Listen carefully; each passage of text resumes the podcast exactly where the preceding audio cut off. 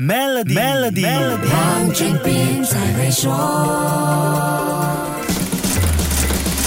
你好，我是黄俊斌。我们常说马来西亚是一个双油经济，石油和棕油撑起了我国一大部分的收入。石油和天然气占了我国 GDP 大约百分之八的比重，棕油占了大约百分之三的经济总量。石油和天然气价格的波动会影响物价起伏，而棕油价格的涨落则反映在市场的景气。你可能听零售业的朋友说过，股票行情好，棕油价钱高，市场的消费能力也会明显强劲。棕油价格就是这样刺激了市场和经济。不过一般人。对石油价格和股市的涨落比较敏感，对棕油价格的变化相对来说就没有那么留意了。既然棕油跟市场景气关系不小，我们可以怎么样来关注棕油价格的波动呢？我请分析师，也是原棕油期货交易商的杨成柱来解说。通常市场大众讨论的这个价格，我们叫做鲜果串，就是 FFB Fresh Fruit Branch 的价格啊。这价格就是那个棕油厂收购那个鲜果的价格，大概是五六百到七百块左右。每一个地区，比如说东马、南马、西马。都有不同的价格的，那这个价格通常们是他参考我们这个国家的这个中油局 MPOB 的这个参考价格。不过，交易商进行的棕油交易和我们一般在新闻上看到的棕油交易价格，并不是鲜果串的收购价格。在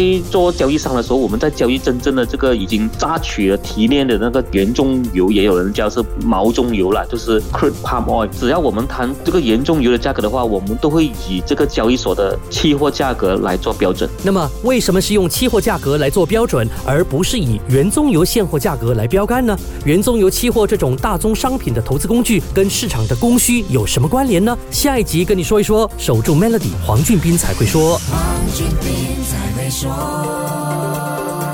与 Maybank Premium 一起发掘量身定制的财富机会，您还有机会赢取 Apple MacBook Air、黄金及更多奖励。浏览 Maybank Premium Wealth. dot com slash rewards 活动日期为二零二三年五月一日至八月三十一日，需符合条规。